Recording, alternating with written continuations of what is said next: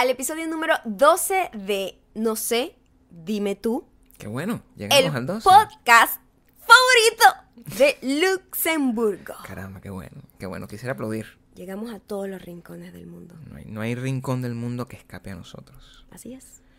Me duele la boca, Maya. Me duele la boca, estoy muy triste. No puedo hablar. Ayer, ayer pudieron notar las deficiencias que tenemos en, en, en- en el speech. Eh, es imposible pronunciar de drama cierto para tipo de palabras. Eh, hay palabras que intento pronunciar y, y ya perdí para siempre. O sea, la- toda la gente que decía que eh, viste lo que dec- decía, toda la gente que, que comentaba que, que mi voz, que mi dicción, eso desapareció. Desapareció el, el día de ayer. Eh, soy, desde ese entonces soy una persona nueva, triste, infeliz. Infeliz. Y así lo seré. Estás exagerando, chamo. Así lo seré No durante se, no los se escucha próximos... absolutamente nada. Así lo seré durante los próximos meses. Gracias al tratamiento que me estoy haciendo en los dientes. Oye, yo voy a necesitar, por el mismo periodo de tiempo que tú vas a tener esos, esos aparatos en tu boca, ¿Mm? eh, yo voy a necesitar como un apoyo psicológico. Porque, oye, Entonces, ¿qué vas a hacer? oye, Tendrás que buscarte otro hombre. más que el dolor en tu boca es el fastidio. No hay, no, no, no, pero tú tienes que apoyarme. Tú juraste, tú juraste estar conmigo en la salud y en la enfermedad. Y Esa ahora gente no sabía lo que es tu enfermedad, que es simplemente ser fastidioso. yo no soy fastidioso, yo soy una persona que necesita el, el- el apoyo. Tú sabes lo difícil que es para mí. Ahora, eh, por ejemplo, em- ya era complicado ser bilingüe. O, o intentar ser bilingüe. Entonces ahora hay palabras que yo no soy incapaz. La, la- el, la- el español las puedo, las puedo hacer bien. Porque bueno. porque Tienes tengo- más dominio del idioma. Sí, sí, sí. Pero en inglés, Bueno, Eh, es que el inglés tiene unos sonidos que son muy raros también. Claro, es que el Esos son los que inglés- nos puedes hacer. porque el inglés tiene unas S y unas THs que son... in- in- in- in- Ayer tú me dijiste, ¿cómo se dice esta palabra? Yo, aftermath. No, no puedo. Son así. No puedo ni... Ya, ya lo estoy descubriendo, cuáles son Af. las palabras. Las Fs... ¿Por qué si los dientes no tienen nada que ver en af? No, bueno, no lo sé. Af. af. Af. Está perfecto. Ah, af- No, está perfecto. tranca, no, está la boca Bueno, seca. para explicarle un poco a la audiencia, porque ellos no entienden qué carajo estás hablando. Gabriel se puso los, ¿cómo se llaman esos? Los. los, eh, los retenedores invisibles. Sí. Es como lo, es la, la, la nueva versión de lo que eran los aparatos antes. Yo creo que ya nadie se pone aparatos eh, como ese montón de hierro. No, sí, sí ¿Todavía? lo hacen, sí lo hacen. Sobre todo las madres sádicas hacen mucho, mucho eso. Yo creo que es como una, para darle una lección a los hijos de, de humildad y de respeto. Yo creo que Gabriel, bueno, ¿por qué Gabriel a estas alturas, en la tercera edad, hacerse eso? crisis en la tercera edad, a algunos le da por comprar convertible, a Gabriel le dio por ponerse unos Invisalign. claro, yo ya con mis Invisalign eh, espero tener los dientes de Tom Cruise. Aunque ayer estábamos analizando sobre lo, lo que, lo que realmente pasaba con Tom Cruise y, y lo que tú me dijiste fue incluso más aterrador. Sí, sí, tú sabes que existen estas cosas que se llaman las carillas. Carillas. sí. Sí, es como unos veneers en inglés. Y son como... En algún momento yo lo consideré cosa ridícula porque uno pasa por unas etapas ridículas porque mis dientes han sido derechitos toda la vida, Blanco. bastante blancos. Scary White. todo bien. Pero yo, bueno, uno siempre insatisfecho. Y yo una vez me dio por investigar de qué se trataban estas carillas, estas cosas que se la ponen todos los artistas. em, bueno, no todos, pero la- hay muchos y sobre todo todas las, las- la gente de televisión, más que todo, ¿no? Que están todo el tiempo. y ahora con ustedes. pelando el diente. Y tienen esos dientes así como de chicle, como caja de chicle, así. Que son una cosa, eh, son como los tuyos, pero, pero más. Pero más largos y más grandes. como, más grandes, ah, como ¿no? gente así. Cuando yo vi el proceso, el proceso es que agarran los dientes y para que puedan meter como esas carillas eh, de, como de porcelana, ellos lo que hacen es eliminar tu diente, un diente que está sano, que está bueno, ¿ok? Eliminar tu diente y quedan como unos dientes así como... La vaina más aterradora que yo he visto es, ha sido ese video. Yo dije, ¿por qué una persona paga para que le destruyan sus dientes Claro. reales? Que para mí los dientes tienen un valor incalculable. Claro. De verdad, o sea, mantener uno, que tus dientes se queden contigo toda la vida, mantenerlos sanos, de verdad, o sea, para mí psicológicamente los dientes son muy importantes.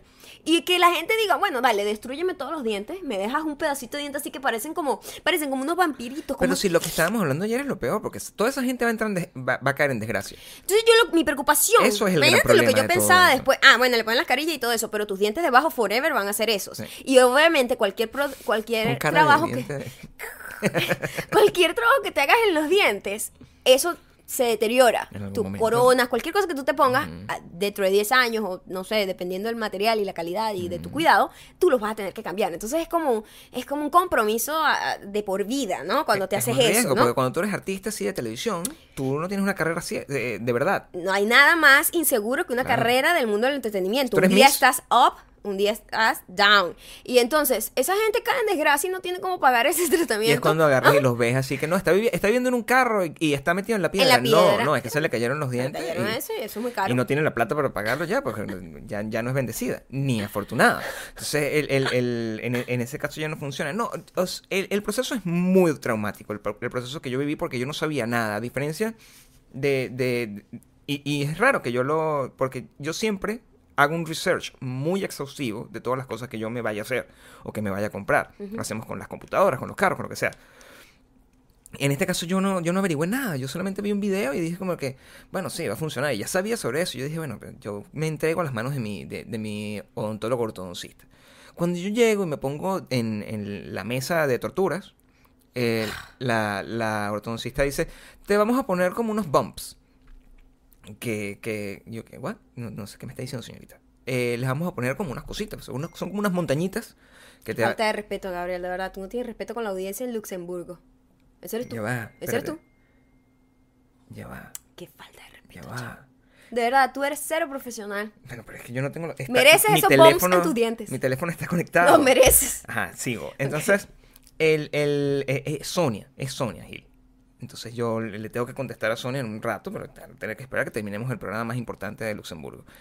El, yo me pongo ahí y yo no sabía a qué se refería con los bumps. De, de repente empiezan como a pegarme unas cosas. Yo las veo y son como de cerámica, como del mismo material que te ponen cuando hacen La unas resina, coronas. como no sé qué.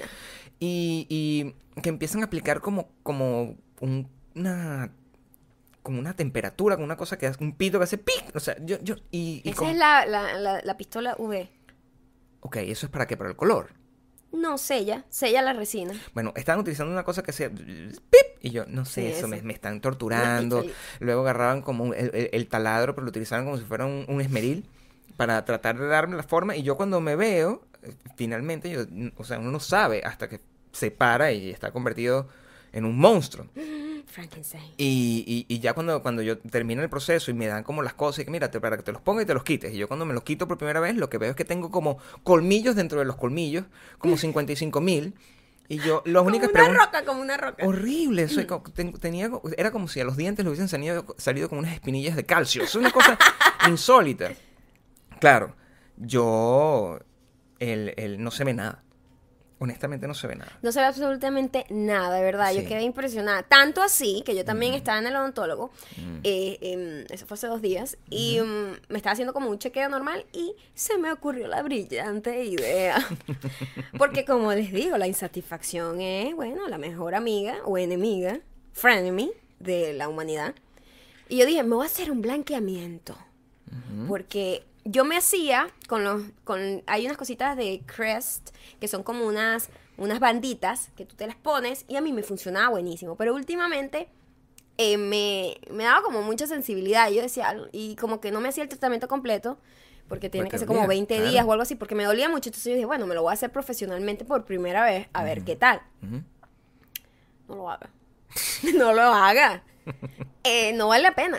La misma tipa que me lo dijo, yo le dije, ¿tú cómo funciona esto? Porque esta gente, los odontólogos les, les gusta como torturarte sin Es- explicarte gente- mucho. Es una gente que tiene un, está tocada.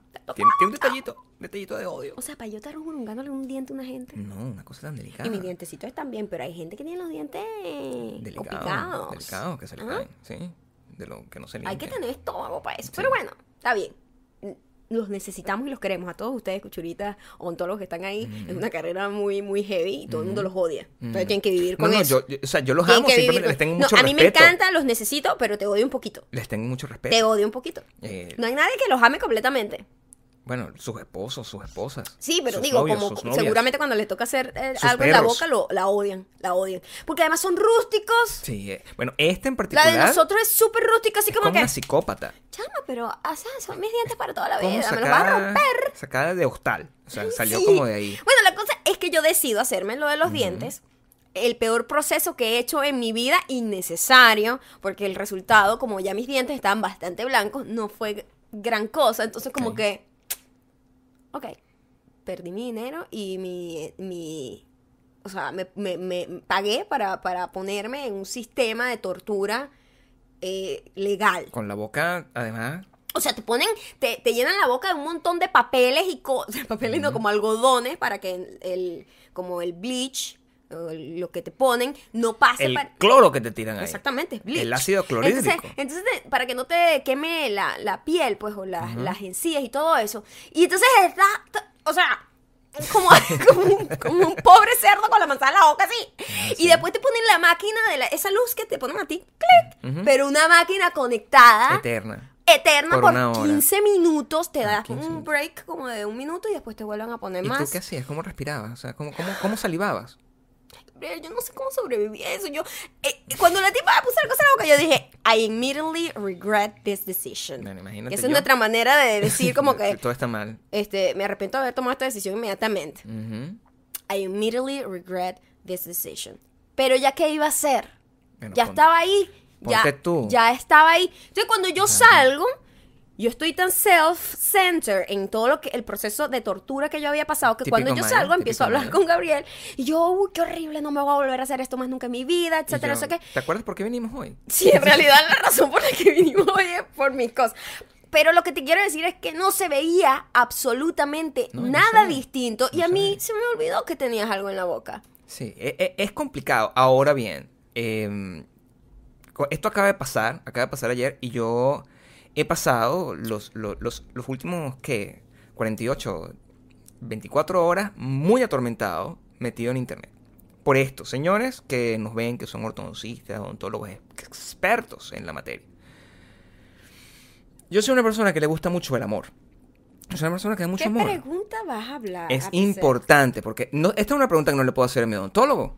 O sea, yo no le puedo decir a mi señora odontóloga, una señora respetable, o sea, que además es Es como... nuestra odontóloga de hace tiempo, o sea, es- que es tenemos que ir a verla en la cara. Es ninja, o sea, yo no le puedo decir, mira, es, eh, odontóloga. Este, ¿cómo, ¿cómo puedo utilizar mi boca para el dulce amor? Voy a hacerle daño a mi...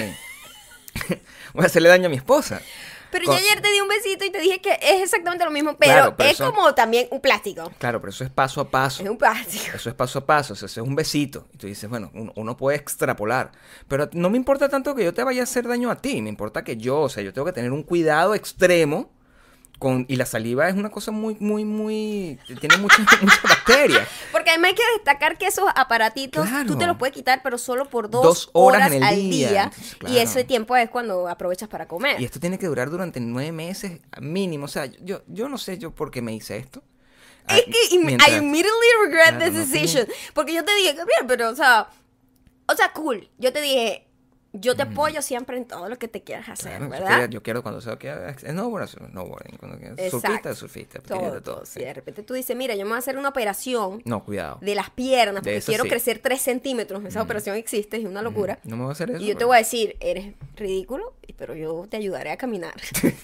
Claro, en este caso. en este caso, lo que yo te digo es como, esposa. bueno, tú decidiste hacer esto por ti mismo. Claro, pero no estaba consciente de las consecuencias, sobre todo porque no había pensado con, con detenimiento en eso, que es para mí lo más importante del mundo, porque yo soy muy feo. Y lo único que yo tengo para, para, para vivir es el dulce amor. El dulce amor y comer chicle, porque es masticar chicle. Maldita sea. Eso Entonces, además, yo estoy en dieta para tener cuadritos, cosa que no. Es como muchas cosas juntas. Entonces, ¿cómo yo puedo A ti sí agarrar, te gusta inventarte problemas. Tolerar la, la, la, la ansiedad de no poder, mas- sin poder masticar chicle, no puedo comer? Ya no o te sea, pueden morder las uñas. ya no me puedo morder las uñas, lo que se supondría que debería ser una solución. Pero, ¿cómo hago con mi ansiedad? O sea, ¿qué hago? Sin dulce amor, sin... O sea, ¿qué, qué puedo hacer? ¿Qué Yo no puedo creo que hacer? la gente dure un año sin dulce amor. Lo que creo es que simplemente la gente sigue adelante. Yo creo que tú te lo estás pensando demasiado. Bueno, lo que yo creo es que como, como- espero que tenemos una amplia comunidad de, de- de personas que nos ven de en todas partes del mundo, con distintos backgrounds, con distintas experiencias, y muchos de ellos son odontólogos. Por favor, denme una respuesta. Denme una respuesta. Es más, puede que no seas odontólogo, puede que hayas pasado por este proceso, es mucho más común, además. Pero oye, con todo ese montón de cosas que hay en internet sobre eso, No. eh, no, no hay nadie hablando sobre ese tema. es, siempre es desde el punto de vista de la mujer. Lo que, lo que me pone en, en- en- un gran problema. o sea, me- Bueno, porque para la habla mu- muy epa, mal. Ya va, porque Espe- debe ser. Sí, habla muy mal del Habla sexo muy mal del sexo masculino. El sexo masculino no tiene esa pregunta. Es como que el sexo masculino no le gusta el dulce amor. No le gusta proveer dulce amor. Exacto, Le gusta pero que se lo- den. Pero ¿sabes qué creo yo también? Que la- la- proveer el dulce amor desde la perspectiva del hombre no genera tanto problema como proveer el dulce amor desde la perspectiva de la mujer. ¿Por qué? Porque, Bueno, eso es, lo, eso es lo que he leído. ¿por qué? es lo que Porque, he leído. Oye, el, el, el manejo. el-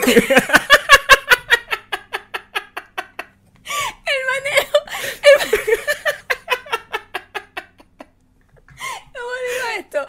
Oye, el manejo de tu, de tus, em, de, de tu destreza bu- Ok. bucal ¿Ok? Es distinta. Entonces yo creo que es, es más riesgo de atragantarse o de tener un problema mayor Sí. teniendo estos aparatos en la boca para una mujer que para un hombre. Bueno, lo que he leído es que, eh, en efecto. o sea, para un hombre heterosexual. Lo que he visto, en efecto, es que simplemente, o sea, no tiene mayor inconveniente. No tiene mayor inconveniente. Pero yo tengo, tengo la otra duda y la única manera de, de descubrirlo es, es someterme al, al, al, al- al experimento. Entonces, si no tengo esa respuesta. Ese- espero que esa respuesta no tengamos que darla aquí. No, no, la respuesta. O sea, Ve, nadie da la respuesta. sonreír- sonreiremos. O sea, si, si seguimos casados, en la próxima. Funcionó.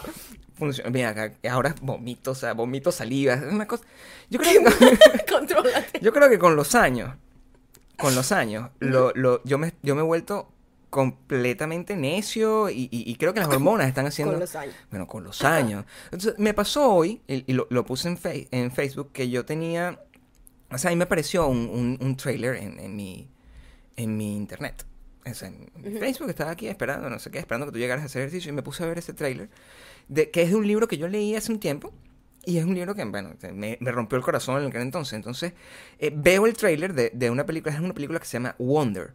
Y empecé a llorar, empecé a llorar, como si fuera una vieja de 65 años con todas las hormonas alborotadas, una señora que, se, que, que- que vive con los gatos, que se fueron todos los hijos, así horrible. Empecé a llorar a moco tendido viendo eso en Facebook, como si fuera un- una señora. Y yo no entendía, yo decía, pero bueno, ¿qué me está pasando? Así, llorando, Necesito helado. llorando solo. Y yo, y yo, hey, yo siempre eh, lloro con las películas. Tú sabes que yo lloro con las películas y tú no. Porque tú tienes el corazón completamente O sea, a- yo me- atiborrado yo me de, odio. Pero ya va, yo me aguarapo, que es distinto a llorar. No, esto es llorar, llorar agu- como un bebé. aguaraparse es como que se te entrecorta un poquito la respiración y los ojitos se, te se te ponen un poquito aguaditos y... Y ya, es como un estornudo. A mí me da eso, siempre, all the sí, sí, time. pero- pero, pero llorar, no. llorar, llorar... Pero esto es llorar, esto es llorar. ¿Tú te acuerdas cuando yo lloré con, en, en busca de la felicidad? Sí, Bueno, es- lloras cada vez que la ves. Es como eso multiplicado. es como eso No es que me multiplicado. acuerdo, la ves cada una vez a la semana. Bueno, pero me- sufro muchísimo. Aquí, aquí me pasó igual. Y es un trailer. Es un trailer, dura dos minutos y medio.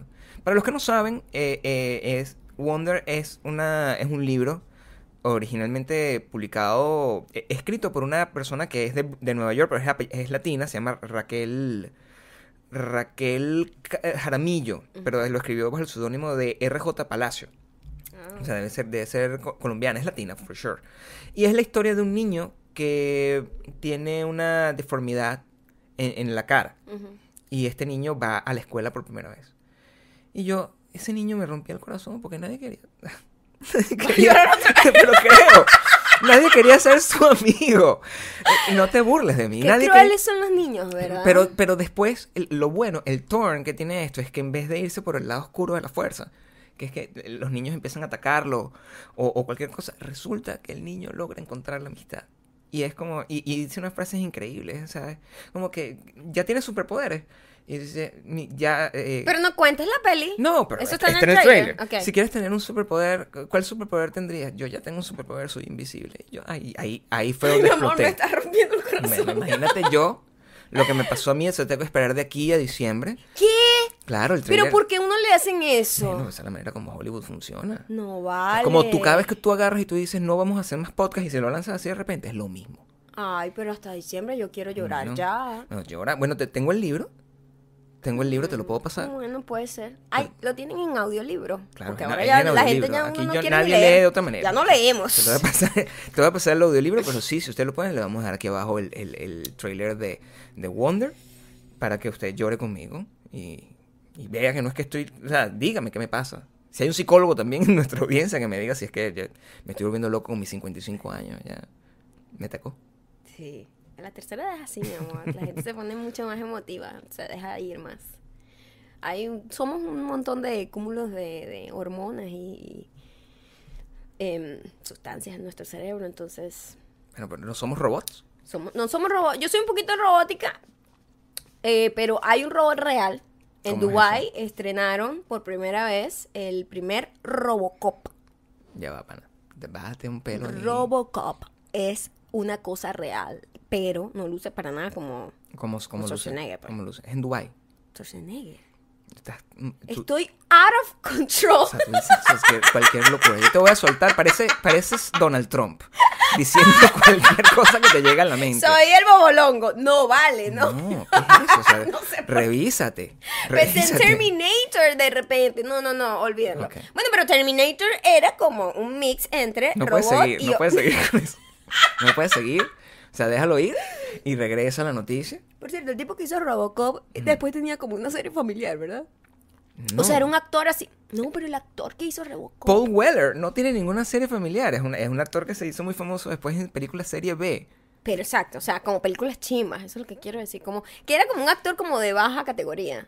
Bueno, nunca fue una superestrella, no se convirtió Oye, en pero Sylvester después de haber hecho. Robocop es una película importante. En Robocop tenía el 80% de la película tenía un casco en la cabeza. O sea, tampoco era como y tampoco era una película Los que hicieron requería- Arturito y el otro. Bueno, pero eso, eh, no han actuado en nada más, eso han sido simplemente esos robots por el resto Bueno, de su no vida. actué nunca como robot, pero la cosa es. No se me fui total, chama. Yo tengo que ordenar mis ideas. Si hay, si hay una persona que, eh, también un doctor en, en, entre nuestra audiencia que nos pueda recomendar un poco de medicina aderal, Para atención. aderal para que Maya pueda... Para enfocarme. Ujú. Entonces regresa, estabas hablando, ahí la gran noticia. problema es que no me sé enfocar. Dubai. Dubai. El primer Robocop es un tipo que va a estar en, como en el aeropuerto. Un- un- es un robot. Es un robot. de aeropuerto, como que es TCA, TSA. algo así. Eh, que va a ser como, como, no sé, un policía, pues. Un policía, pero robot. Pero, eh, Y es malísimo, no hace nada, pues. Hello, buenos días, pasa por aquí. pero a mí me gustaría como tratar de... Yo, yo no he visto videos y, y voy a... Después de que termine este podcast voy a buscar eh, eh, exhaustivamente para ver la velocidad en la que ese robot se movería. Es un robot, tú sabes Mm. cuando Joey iba a hacer una serie con un robot Claro. y él se imaginaba a alguien como Terminator. Que era mac and cheese. que iba a ser Claro, una claro. persona que se iba a ver humana, pero era robot. Y, mm, y era una, ah, ah, una máquina así horrible. Bueno, más o menos así, pero como vestidito de policía, pues. O sea. Habría, habría que analizar. Yo, yo- Ahora, lo que yo digo es, hay dos maneras de ver esto. Primero es como, wow, o sea, de verdad la- el, mundo, la tecnología va a acabar con muchísimos trabajos. Crea algunos trabajos, pero que- acaba con muchísimos trabajos. Ya pasa en las fábricas, ya pasa, o sea, ya ahora tú mismo te, te cobras tu, tu cosa en los supermercados, las máquinas, tú, o sea, la tecnología está acabando con todo. Montunismo a 101, lo que nosotros eso, vivíamos con sí, eso. Sí. Eh, pero también pienso, ¿quién quiere ser policía a estas alturas? Con todos Claro, los problemas pero- que está teniendo a nivel mundial la policía. Yo no sé cómo sea la- el crimen en Dubai, though. Yo no tengo idea de cómo Hay sea mucho dinero allá. Hay, hay mucho dinero, pero, Pero hay si hay tanto dinero debe ser que nadie roba. Hay mucho dinero y mucho lujo. A lo mejor O sea, no a lo hay mejor- mucho a lo crimen. mejor no, no, o sea, y, y- y yo conozco gente que ha cambiado completamente su vida y se fue a vivir a Dubái, así, sobre todo, y, y, y viven tranquilos y ahí hacen muchas, muchas sesiones de fotos, porque es un lugar al parecer muy O sea, hermoso. al parecer es el lugar favorito de los fashion bloggers y, Claro. y, y- y de la, la gente que es travel bloggers. Entonces, a nosotros algún día nos toca, o sea, quisiéramos saber más sobre Dubái para ver si vale la pena ir y, y- y aprender algo, pero el caso no es ese, el caso es que los policías, eh, a mí me encantaría soltar ese Robocop en, en, en- Como en Petare. Soltarlo ¿Para como en, el peor barrio de Caracas o soltarlo en, en- un barrio de esos de, en DF, o soltarlos en Sao Paulo. Ahora, a, esto, a estos Robocop le, le meterán un chip de prejuicio, dependiendo del color de la persona que vaya a tratar. Bueno, el, ah, yo quiero, yo vi la foto, no vi el video, pero sí vi la foto y, y de una hay una cosa que es la que estoy claro, el Robocop es blanco, no es marrón, ¿En serio? sí, Ay, entonces a lo mejor tiene un chip ahí, es un blanco, feature. pero es blanco como esta mesa, o sea, también es- Ah, pero... pero- bueno, es un hecho, Ah, pero, o sea, a lo mejor hay un mensaje subyacente. ya no me acuerdo cómo es. Robocop blanco, Dubai. es Pero tiene figura humana. No, no, no, parece, parece un, micro, no, parece un microondas con pata, es eso, es como un microondas con pata, y está bien, O sea, es una iPad con, con, con un perol humano alrededor. no es nada intimidante.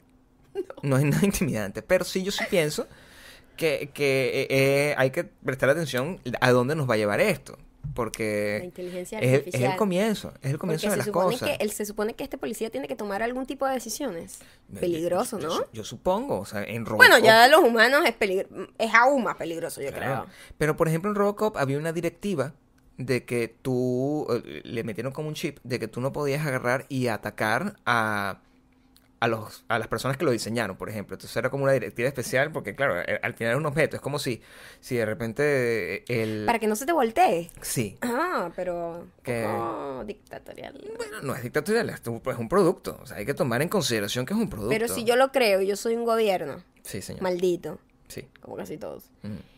Y digo, mata a toda mi gente y a mí no. Entonces el policía injustamente mata a inocentes y a, y a los que los crearon que son malos no. Es así como funciona. Es como crear una pistola. O sea, es, es exactamente. O como crear un iPhone. O sea, no, la culpa no la tiene el robot, la culpa la tiene la, la, la persona o la institución que la creó.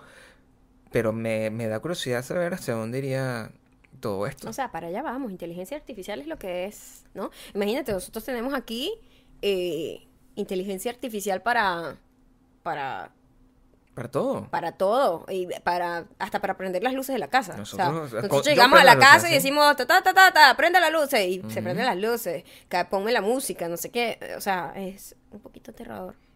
Pero eh, bueno, eh, eh, Skynet es real. O sea, ya tenemos internet, ya tenemos robots. Estos robots no son nada temorizadores, pero al paso que van las cosas, eh, habrá que ver hasta cuándo van a llegar a los de Blade Runner, que son más humanizados, o a los de Schwarzenegger, que son los que, como tu referencia principal.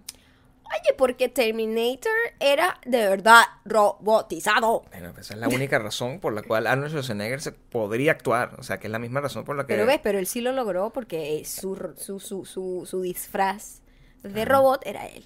No, pero es importante, es, es importante vivir con lo que con lo que la vida te ha dado. Si tú no puedes, yo por ejemplo, yo con este i- i- i- speech impeachment que tengo yo, yo no puedo ya ser locutor y nada, no me digan nada de eso, solamente puedo llorar en películas, o sea, me quedé para eso. Bueno, bueno, está bien.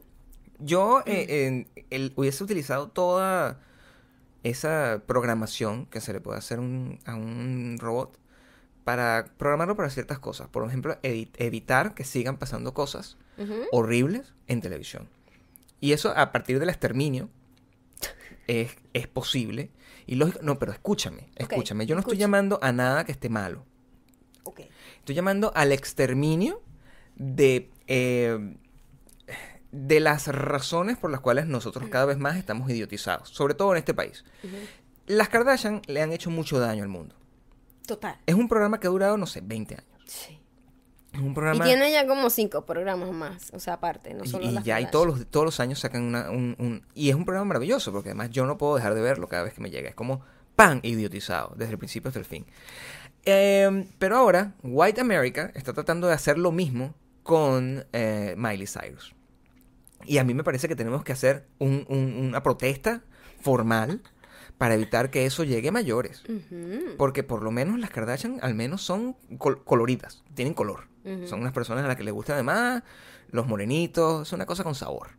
Pero esta tipa, que además tuvo un backlash por utilizar todo lo que es la cultura negra a su favor. Tú me contaste eso. Sí, claro. Ahorita todo el mundo, no sé, si usted- eso es un, un problema muy gringo. Y eh, cuando los artistas blancos de repente comienzan a actuar o apropiarse de la cultura negra y hacerla propia, Kylie Jenner lo hace todo el tiempo, o sea, imagínate. La gente dice, los labios grandes los hizo famoso Kylie Jenner. Bitch, la- las negras han tenido los labios grandes naturales toda la vida. Ahora son cool.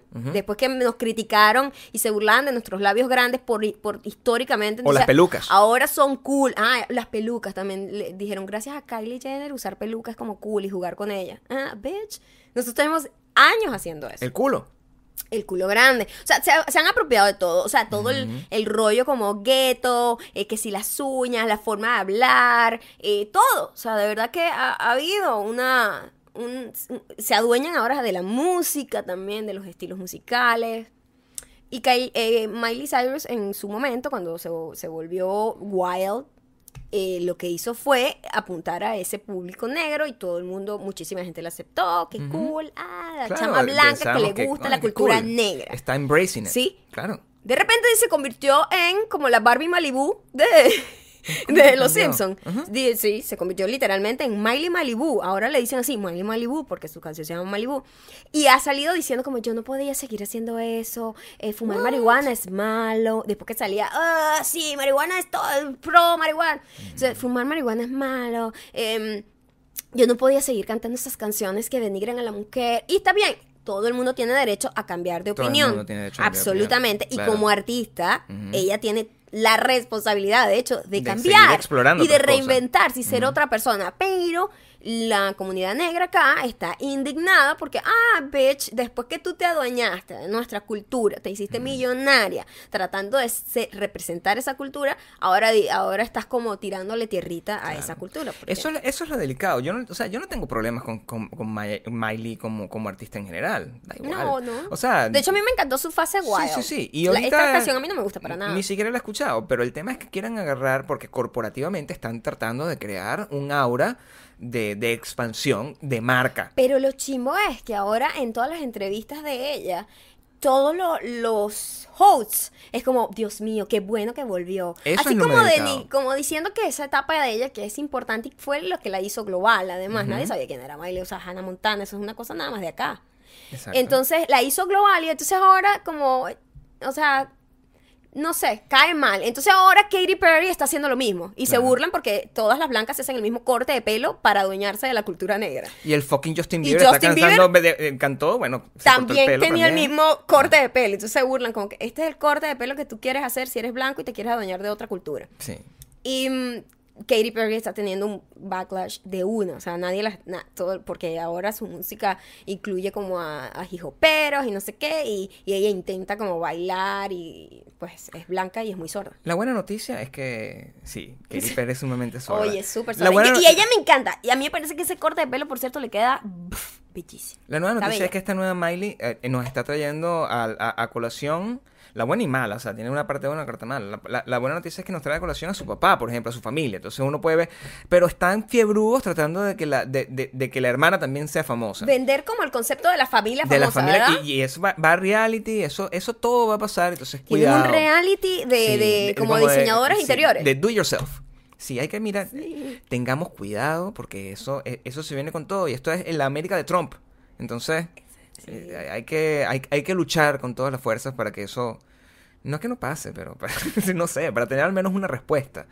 Eh, no, en realidad le deseo mucha suerte a, Miley A mí Cyrus me cae muy bien. me da muy buena televisión. A mí me cae bien, pero o sea, como que están, metiendo, papá- están metiéndonos a la mamá y a la hermana. Y el papá, que bueno, que tiene un segundo aire, pues.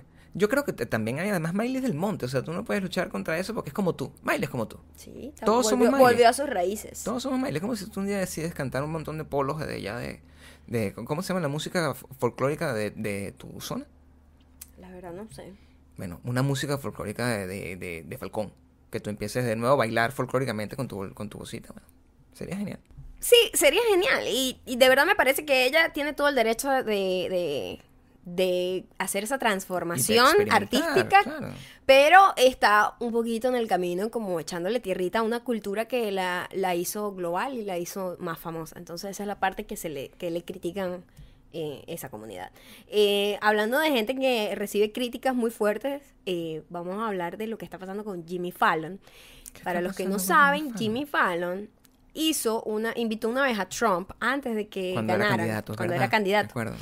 Y muchísima gente lo dio y dijo, ¿cómo es posible que normalices? Porque él lo hizo ver como una persona, como quien es como quien está ahí con George Clooney, ah, echando vaina, somos Claro. amigos y vaina. Entonces eso le cayó muy mal a la gente que, está opuesta, que estaba opuesta a Trump. Y dijo, ¿cómo vas a normalizar una, una persona Que- que acababa de salir todo el rollo de... Del de- por la pussy, y todo ese tipo de cosas terribles. Estaba todo ese... Esa, la campaña estaba ardiendo. Y él decidió hacer como que, ay, Trump es cool y todo está bien, ¿no? Y tuvo un backlash terrible porque ahorita con tantas opciones que hay para, late, para late shows, eh, la gente, la manera, en Estados Unidos el boicot funciona de verdad. La gente dice, pues, hiciste eso, no voy a ver más tu show. Y los ratings de Jimmy Fallon y la popularidad se ha ido a la mierdita. Es que es muy cómico, por- o sea, y, y- y- y muy complicado como caso. Jimmy Fallon era una persona que le llevaba una morena de, de- de un millón de personas o dos millones de personas a los competidores. O sea, eh, En la audiencia, ¿no? en, en el audiencia. O sea, eh, eh, Stephen Colbert llegó y estaba como de tercero porque tiene unos temas muy políticos y muy... eh, Muy controversiales, y, y pues. muy controversiales y son como de, de señor adulto, pues. y, y Jimmy Fallon, por su lado, atacó siendo un poco más viral, era, agarró como la generación YouTube y todo era cool. Entonces tenía un video viral todo el tiempo. De hecho, toda la audiencia... De, tú, tú una vez creo que viste al, al social, mini- el social media manager de, de Jimmy Fallon en una conferencia que tú estabas con, con, con Vanity Fair. Que él explicaba que a- a- eh, había. Ellos, cierto. ellos dedicaban tanto tiempo a la producción del programa como tal, como a la producción de todos los segmentos de internet. Ellos tienen que garantizar por lo menos un video global por episodio. Claro, sí, y, y- y ustedes ven los videos de Viral, de- perdón, no global. Y lo- los videos de Jimmy, de Jimmy Fallon tienen muchísimos eh, eh, views en, en YouTube así de un día para otro, porque es muy creativo. Él, él mismo funciona eh, dentro de- de- del equipo creativo de su, de su programa y todo está muy bien. Cuando hizo esto, eso dejó de pasar. Y empezaron los números a, a- a declinar horriblemente y... Y de hecho, si te, perdón, si te metes en los, en los videos que antes era como todo... Siempre ha tenido opositores, eh, Sí, Jimmy Fallon, sí, ¿no? O sea, todo el mundo, nadie le cae perfectamente bien a todo el mundo. Hasta Ellen DeGeneres, que yo decía, ¿quién puede odiar a esa mujer? Y tú me dijiste que Uh, tienes un amigo que la detesta. Y yo, Dios mío, pero sí es súper buena onda. Bueno, em, en los comentarios siempre es, sí, muy cool, pero hiciste que Trump, ayudaste a Trump a ganar. eso no sí, muy cool, nunca. pero jugaste con el pelo de Trump como si fuese normal. Sí, muy sí, cool, sí, pero normalizaste al demonio, Tan etcétera. tro- los Entonces, troles. Y Rosa, eso es una campaña muy fuerte desde, ese- desde que pasó ese programa hasta el sol de hoy. Yo creo que la gente, del, del- del- si uno se pone paranoico, podría ser que los otros canales están metiéndose sus trolls así simplemente para bajarle la popularidad, a- por lo menos a nivel de ruido dentro de los comentarios y no sé qué. Uno no lo sabe. Es que esa, esa posición es ah, cuando, cuando las, la política está tan polarizada, y creo que ahorita, wow, yo creo que ningún país está en una en un término como estable. Como, como Yo me acuerdo plural que- realmente. Sí, como que antes la gente ni sabía cómo se llamaba el presidente de los países. O sea, era como era un, era un funcionario público y ya, se acabó. No importaba. Si no estabas interesado en política, no tenías por qué saberlo. Ahorita estamos saturados de, de información política mucha y polarización en todos lados. Mucha Entonces, eh, cuando hay algo tan polarizado y tú tomas una posición como neutra. Es como, ah, tú quieres estar con Dios con el diablo. O te, o te cae bien este candidato y lo apoyas Mm. o no, porque esta campaña fue muy heavy. Igual es un poco in- es un poco injusto. Es injusto, a mí me parece injusto, pero la audiencia toma la decisión de ver lo que le dé la gana de ver. Es un poco, o sea, no es estás un poco injusto porque, porque si si bien es cierto que, bueno, a lo mejor Jimmy Fallon, estoy completamente seguro, viniendo de la escuela de Saturday Night Live, donde tuvieron la misma tuvieron la misma crítica porque pusieron a Trump como, como sí, pero host. tienen un balance porque lo critican todos los días. Entonces, claro, tú, tú- te pones a ver, pero Jimmy Fallon no tiene esa particularidad porque él no es bueno haciendo crítica política. No es, él no es eh, Stephen Colbert, él no es él no es el chivo No bipolar, no tiene ese poder. No. Y no, y no, no, no, o sea, no tiene ni la, la, la credibilidad ni el talento para hacerlo. Ni el interés, o sea, interés. eso no es lo suyo, pues. Pero bueno, a, a lo mejor ese es el ajuste que tiene que dar, porque lo que sí, si lo pones a ver desde el punto de vista empresarial, lo que sí ha demostrado es que los números de Colbert han ido para arriba.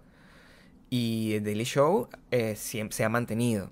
Lo que indica que la gente tiene una, una necesidad de hablar de política, pues, porque creo que es el único tema de, de- que uno se puede realmente sin- sin sentir que está haciendo algo más allá que ver las Kardashian. Como algo un poco útil, aunque al final sigue siendo entretenimiento, sobre todo en este país. Pero una cosa como, como John Oliver nunca le, le- le tendría la cantidad de views que tendría eh, Jimmy Fallon si lo hiciera él. Pero John Oliver lo hace muy bien. Jimmy Fallon no. Sí. Pero eso de tomar decisiones y, y decir una cosa eh, un día y después que echarlo para atrás, eso no es solamente la televisión de aquí. Tú sabes que Almodóvar, Ujú. hace unos días nosotros estábamos hablando de lo de Netflix. Tú comentaste la noticia de lo de Netflix. En Cannes. Que, En- en ah, por cierto, esa película, quiero destacar, fue abuchada. Abuchada. Abuchada. ¿Cuál película? La película que estrenó Netflix en Cannes y que dijeron, esta va a ser tu última película estrenada acá porque no quisiste pagar para meterte en los cines de Francia.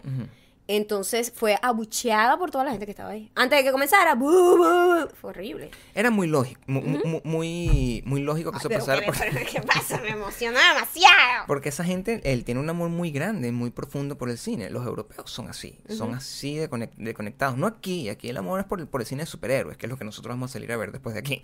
Pero, Por cierto. pero el- en, en, en Francia no, en Europa no. Y Almodóvar estuvo en un debate donde estaba Will Smith, donde estaba un montón de gente y él decía, ¿Qué hacía Almodóvar y Will Smith? en un panel, uno de sus paneles... Estaba o sea, Will Smith. Will Smith. No puedo decirlo. Ajá. No puedo decir Will Smith. Move on. Move Ok. on. Y él em, estaba en ese panel y Will Smith eh, hablaba maravillas de Netflix y decía que todo era maravilloso. Y Almodóvar decía, no, eh, las películas hay que luchar para que se, se estrenen y se vean es en el cine. El cine es para el cine. Ujú. Y yo voy a hacer todo lo posible para el resto de mi carrera hacer que la gente vea el cine en el cine. Ujú. Ayer, Almodóvar dijo que iba a dirigir una serie de Netflix. Fue contratado. Por la plata baila el mono. Pero le deben haber ofrecido bastante un, un buen negocio. Yo tengo dos teorías. Ok. La primera teoría es que sí, esa es la más lógica. La Claro. agarraron y le dijeron, mira papá, ahí tienes un montón de plata, vas a hacer la serie que te dé la gana en Netflix. Y ya Woody Allen lo hizo en Amazon, no tuvo éxito, pero bueno, ese nivel de libertad, te lo voy a dar y te lo voy a financiar. Y nadie dice que no a eso. Y lo segundo es que simplemente Almodóvar es un tipo mm, complejo, como las grandes personas que se contradicen constantemente. Entonces, la gente que es así, normalmente nunca hay que prestarle atención a nada de lo que diga, porque todo lo que dice es tan radical y tan Sí. volátil que puede cambiarlo en un segundo. Sí. A menos que seas un servidor público, donde tú no puedes darte ese lujo. Pero si tú eres un cineasta, Sí, si eres un, Un artista, pintor, tienes todo el derecho artista, como a o contradecirte. sea, yo puedo agarrar y decir ahorita que el verde mm, lo, o sea, es un color que debe desaparecer y yo puedo salir con- usando ropa verde Por supuesto. brillante. Y la gente mm, se puede volver loca, pero es, la manera, es lo que yo decidí. Y eso me imagino que es lo que Y pasó hoy con puedes tener Almodóvar. 55 años y mañana quizás puedes tener, no sé, 26. 27. Yo, yo creo que a la gente le, le cuesta, le cuesta llegar a mi edad y es porque no sabe usar internet. Es fácil. Ahora bien, yo solamente les informo a esas personas que están eh, dando pedradas de ahogado. ¿Mm? Brazadas de ahogado. Pedradas, ya no te imaginas eso. Lanzando- Agárrame la piedra. Yo, Lanzando, ¡Voy a buscar la piedra! lanzando piedras. Yo, yo sé lo que quise decir. una pedrada de ahogado debe ser así como ese carajo te odia tanto que se está ahogando y no sé cómo carajo. ¿Cómo carajo el carajo buscó una piedra, pero se está ahogando? Fue hasta el- a lo más Ese profundo, es- sacó un pedazo de un coral y se lo lanzó a alguien. Así de arrechera te tengo. Te tengo tanta Ese es- arrechera como una pedrada de ahogado. Ese es el nivel de la metáfora que yo creé.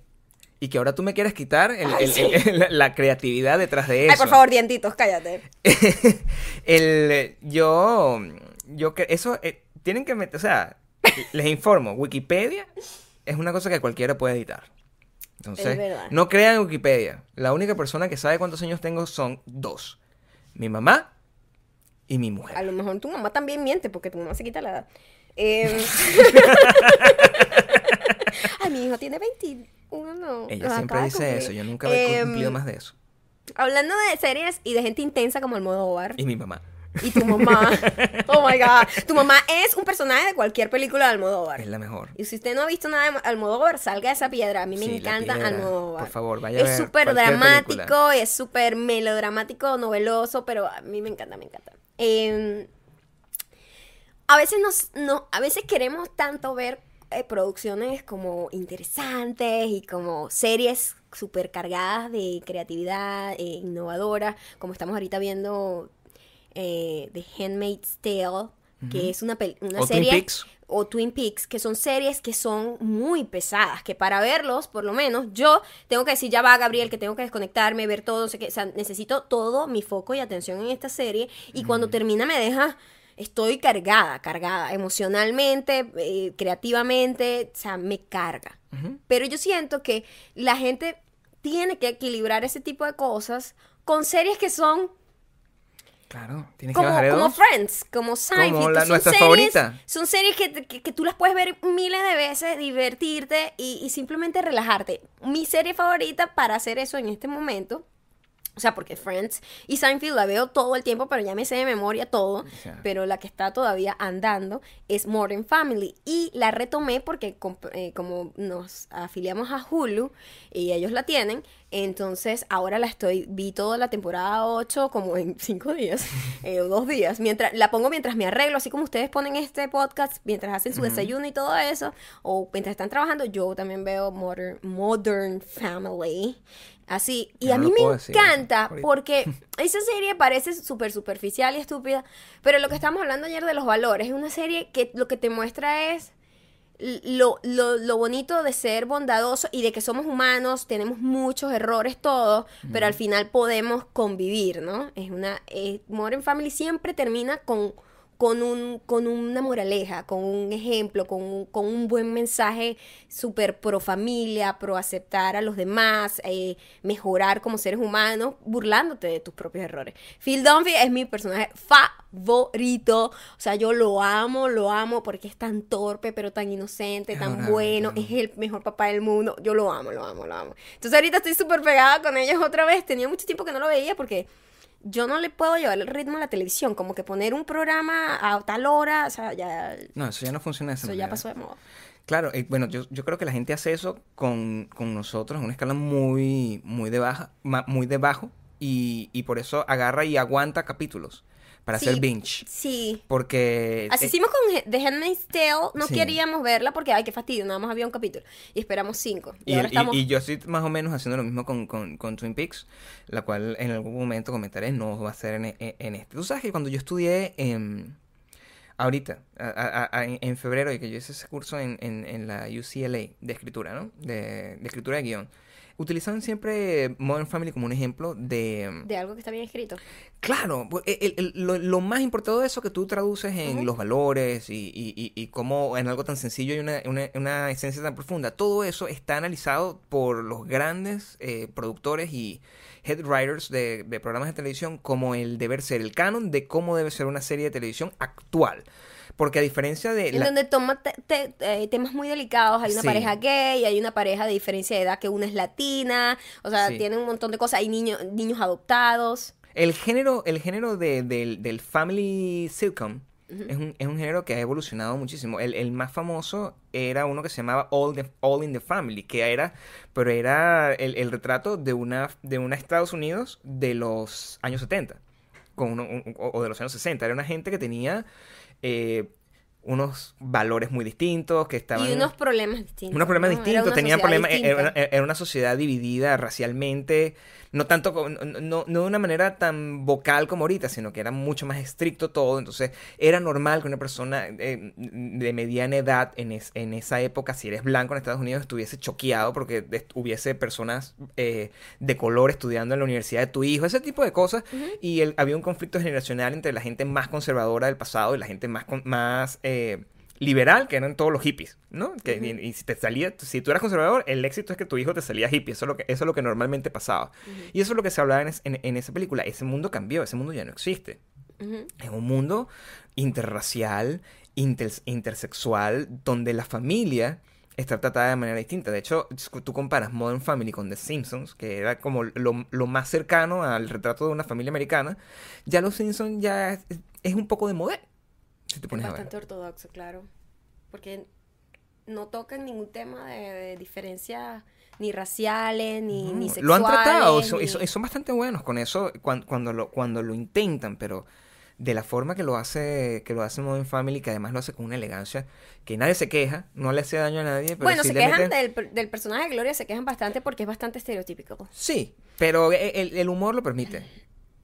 El humor permite que tú juegues Pero con también, esas cosas. también se burlan ellos de su blancura, ¿me entiendes? Claro. O de, de- Están de- exagerando la- toda de, el- su cultura súper super gringa también. Están eh, eh, exagerando todo el, el- el- el sincretismo norteamericano actual. Y yo creo que eso eh, eh, es, es valioso. Y fíjate que yo no la veo tanto. Porque yo, yo prefiero ver cosas intensas. No sé Mi por amor, qué. y si tú la vieras y si te conectaras, yo creo que llorarías todo, en todos los episodios. Termina con una moraleja que a mí me deja como, es verdad, debe ser que yo soy súper familiar, ¿no? Y entonces como que, y entonces es súper emotivo al final, pero riéndote, o sea, Yo, amor. yo lloraría por el avión. o sea, Phil. Phil Dunphy siempre hace muy comedia muy física, entonces por lo menos ayer estaba haciendo haciendo esta cosa con un elástico pegado así como una puerta y Gloria abre la puerta y se pega se pega el elástico a la espalda pero de verdad se lo pega de verdad el actor se lo pega de verdad mi amor.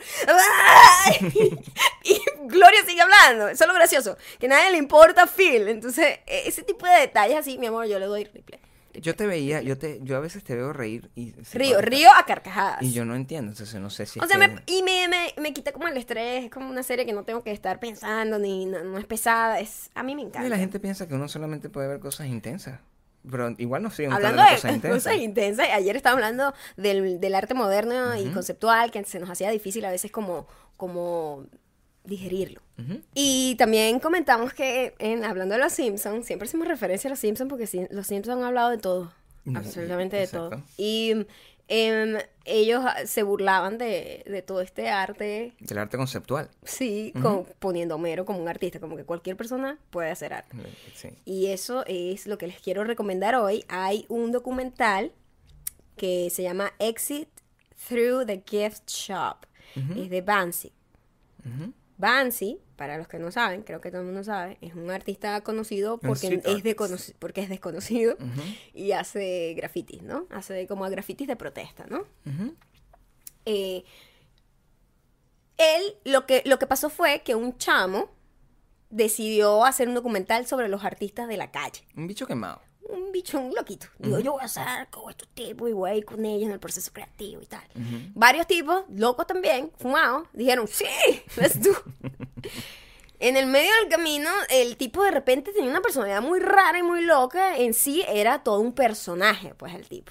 Y el tipo ya se te estaba saliendo mucho y en realidad el tipo ni siquiera eh, no sabía lo que estaba haciendo. Entonces Bansi se da cuenta de que el tipo no sabe lo que está haciendo. Y le dice, mira, ¿tú sabes qué? Vamos a agarrar todo lo que tú estás haciendo, no le digas nada a nadie, y vamos a hacer un documental Sobre de, ti. sobre ti, sobre ti como en tu proceso en, en crearte, en, en convertirte en un artista, en un street artist, ¿no? Ujú. Tú puedes hacer lo mismo que nosotros, o sea, no tiene mucho trabajo, esto lo puede hacer cualquiera. Ujú. Lo importante es tu personalidad. Y es como en ese proceso, y prácticamente se están burlando. El documental es como una burla un poco de, mira qué fácil convencer a la gente de que yo soy un artista y la gente va a empezar a clamar por mí, la gente va a empezar a hacer colas para entrar a las galerías y es un poquito de una burla de lo que es ese rollo pretencioso de que la gente, ay, yo sé lo que es arte. Bueno, es que para poner las cosas en contexto, aquí en Los Ángeles, Mr. Brainwash es una cosa eh, celebrada, gigante en aquel momento. Ese ya- es el AK que le pusieron al, al, al tipo. Mr. Se llama Brainwash Mr. Brainwash. Es- el- el- había el, agarraba galpones en downtown LA que en la zona en el Arts District como como que queda en, en- en el downtown de Los Ángeles y ahí eran artistas Madonna iba para la, la apertura de las cosas una cosa que además mostraban el proceso previo porque la- los artistas fueron sin saber cuál era su proceso Ajá. Lo- lo- o sea, la- los invitados fueron sin saber cómo era el proceso de este artista Mr. Brainwash y era una cosa así como que yo tiro o sea agarro un- una bola de Es que chicle y mira, me la pego en la cabeza y, la y me gente tomo por el fotos FOMO, por el FOMO hace cualquier cosa. Sí. O sea, si yo te digo, le digo a cualquier persona que no quiere sentirse FOMO y no tiene una personalidad lo suficientemente, o sea, no tiene esa personalidad de ser como frontal y decir, No, no sé quién es ese. Y yo le digo a alguien, ¿tú conoces a Tucutucu?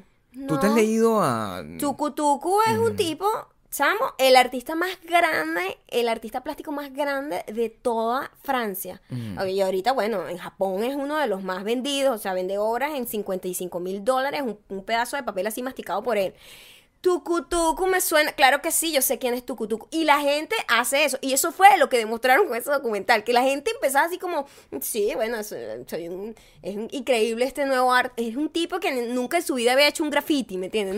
No, sabía nada de lo que estaba haciendo realmente. Era, era, esa película es sobre, no tanto sobre el arte de ser pretencioso, sino sobre el arte de pretender. Es tan así que las teorías indican que Banksy y, y Mr. Brainwash son exactamente la misma persona. Pues, y, que, y que es una creación. Banksy per se ya es como, o sea, ni siquiera sabe quién es quién. Puede ser cualquier persona y dice, yo soy Banksy y hago esto aquí y ya. Es un gran, supuestamente, la última teoría que salió era que era uno de los miembros de Massive Attack.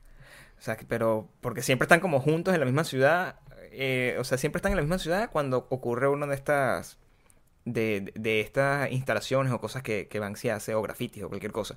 Pero igual, es un misterio, es un, es, es un poco viejo este documental, pero es una joya. Si lo pueden ver, yo no sé si todavía sigue estando en Netflix, pero está en YouTube. O sea, que usted coloque aquí, saliendo de aquí, coloca el link, creo que lo vamos a colocar abajo si lo conseguimos y usted lo ve y lo disfruta y lo comenta. Si no lo ha visto, salga de la piedra.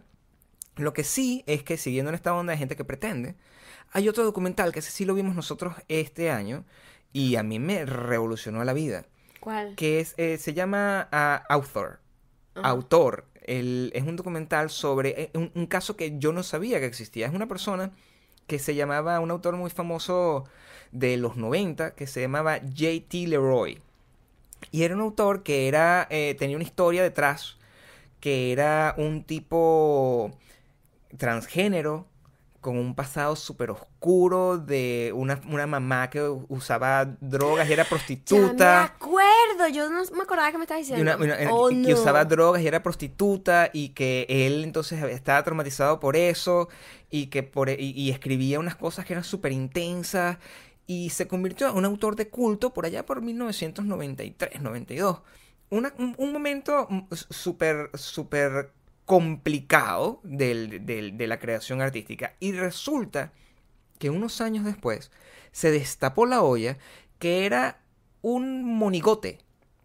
Una, una como la cuñada de, de la verdadera autora que no tenía como las bolas de, de, de, poner su cara a las cosas que escribía. O sea, la tipa era, al parecer, escribía muy bien y era como un de estos poetas malditos, era y tenía como miles de y problemas. Estaba o sea, tenía como varias personalidades. La tipa ah, eh, eh, eh, creó ese personaje en una comunicación con su tenía llamaba líneas de psiquiatras. Y eso está en el documental. Y así era como creaba. Parece, una película de mentira. Era, es una historia maravillosa sobre, sobre la A mí me costaba creer que eso fuese real. Pero, Más, yo tuve que investigar y que esto es ficción. Ya, uno no sabe qué es ficción y qué no. Porque la tipa se tardó años, o sea, así, siendo un fraude. Y la tipa escritora iba con la otra tipa a las fiestas con los artistas. Era como la asistente, se hacía pasar como la asistente. Y se hizo mejor amiga de... Billy Corgan. De Billy Corgan. Billy Corgan de Smashing Pumpkins era su mejor... Eh, eh, le, le confiaba cosas, se me, creo que se cayeron a besos, era una cosa... Era una cosa complicada y después el tipo se sintió, cuando reventó la olla, porque un periodista reventó la olla, porque eso fue un fraude, o sea, era fraude. Era un fraude. Claro. Eh, eh, eh, sobre todo era un fraude porque en algún momento como que el donde se, donde se cayó no era porque, bueno, porque haya utilizado un seudónimo, porque todo el mundo tiene derecho a utilizar el seudónimo, es porque en algún momento firmó un contrato con el nombre de la otra persona y la otra persona es una persona inventada, es un personaje. Entonces, eso es fraude en este, en este país, en cualquier, en cualquier otro país. Y eh, era una cosa, mira, Bono. Nosotros estamos viendo la lista de como la gente que se agarra Bono, eh, Billy Corgan Smashing Pumpkins, Corny, Corny, Corny Cox, Corny, Corny Love. Corny Love. Estaba esta persona, el Asia Argento. Era una, además, que era todo muy complejo porque el personaje de que, supuestamente era un transgénero, era una tipa con una peluca. Era una tipa con una peluca. Como de hombre. Y tú, what the fuck? Con una peluca mala, pues que Una se veía fea la chimba. peluca. Ajá. O sea, y qué sé, transgé- pero, pero no entiendo, o sea, nadie se da cuenta, es como cuando veíamos a Hannah Montana y la gente decía, o sea, nadie se da cuenta que solamente Hannah con peluca y sin peluca, es la misma persona, es fucking Miley Cyrus con peluca y sin peluca, es lo mismo.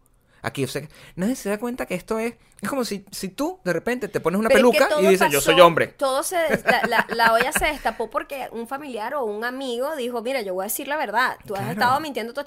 Y mm, el, el esposo, ah, porque el esposo de la Sí. autora, quien es hermano de la tipa que se disfrazaba del personaje, ellos todos tenían una relación muy rara. Y mm, de repente como que esta tipa empezó como a sacarle el culito a este tipo. Ah, porque todo era para promocionar su música. Sí, era un cuento, era un cuento rarísimo. Es una persona que creó un personaje que hacía, o sea, escribió el guion, eh, eh, la idea del- de, Bowling for Columbine. Lo escribió esta persona, una película de Gus Van Sant, que al final no, no, no- tuvo guion porque, bueno, Gus Van Sant es un tipo complicado, pero la idea, story, eh, eh, está por, él, por Está esta basada en la según vida real del personaje. Ay, no.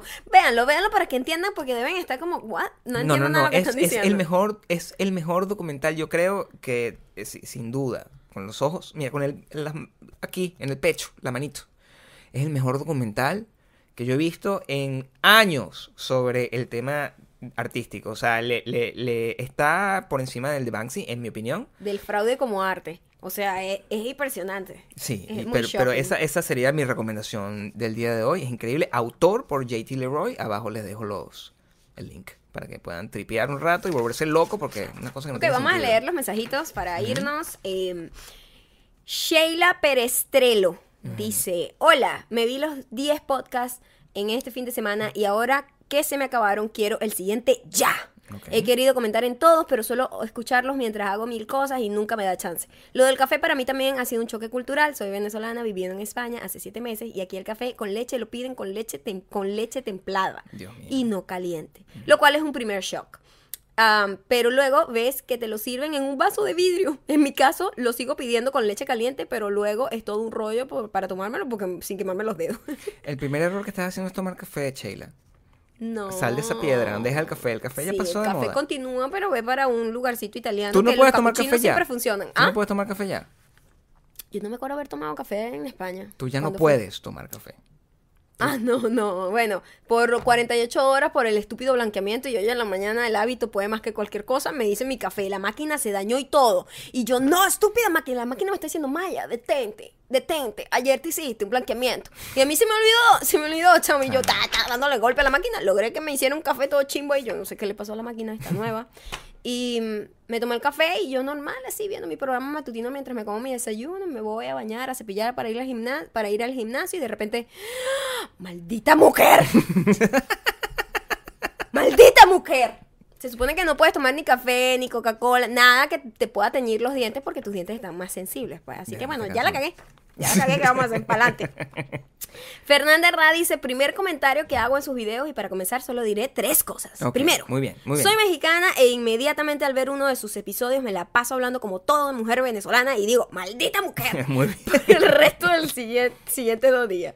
Gracias. Te dimos lo mejor, Te lo mejor de nuestro eh. país. Ah, de ahora en adelante seguiré todas las recomendaciones porque el domingo pasé, pasado terminé de ver las dos temporadas en, de un solo día, en un solo día de Love y me ha encantado. Love es lo máximo. Y tres, después de hoy ver el capítulo 9 y 10, masticaré mi piedra junto con mis dientes y seré una mujer descarada. Conclusión, me inspiran. Gracias y felicidades. Muchísimas gracias, Fernanda. Roa. Gracias. Espero vernos en México you. esos días que vamos a estar ahí otra vez. Vamos, vamos la semana que viene. A lo mejor nos encontramos. A DF específicamente. O a Ciudad de México. Hace Tatanka 11. Epa, ese número me gusta. ¡Tatanka! Tatanka. ¡Tatanka! Saludos. Buen canal. Solo quería comentar, dirán que soy un conspiranoico, pero esta es la única verdad y realidad. La gente que hace conciencia en sus canciones, letras, líder- líderes de opinión, son a los que matan. Ejemplo, Michael Jackson, John Lennon, Kurt Cobain, Whitney Houston, Cancerbero, eh, JF Kennedy, los amos del mundo. ¿Qué? Los, amos, del, mundo, quieren caos. Ellos financian las guerras, los carteles de narcos en México y Latinoamérica, la basura mediática en programas de televisión y música que fomentan drogadicción, falta de principios morales, etcétera, etcétera. Hace Tatanka 11. Bueno, una persona, eh, mi yo adulto, te dice que, que, que dejes la droga. Aléjate de la piedra. Aléjate de la piedra. Mi, eh, y yo, de verdad, te digo que yo estoy totalmente de acuerdo contigo. Hay una conspiración mucho más oscura. Los reptilianos existen. Todo el tema de eh, los, los Illuminati es real. Yo estoy de tu lado Ok. y lucharé para, para levantar la voz en nombre de, de- de todo esto. Muchas gracias por escribir. Yo, yo con mi. con mi.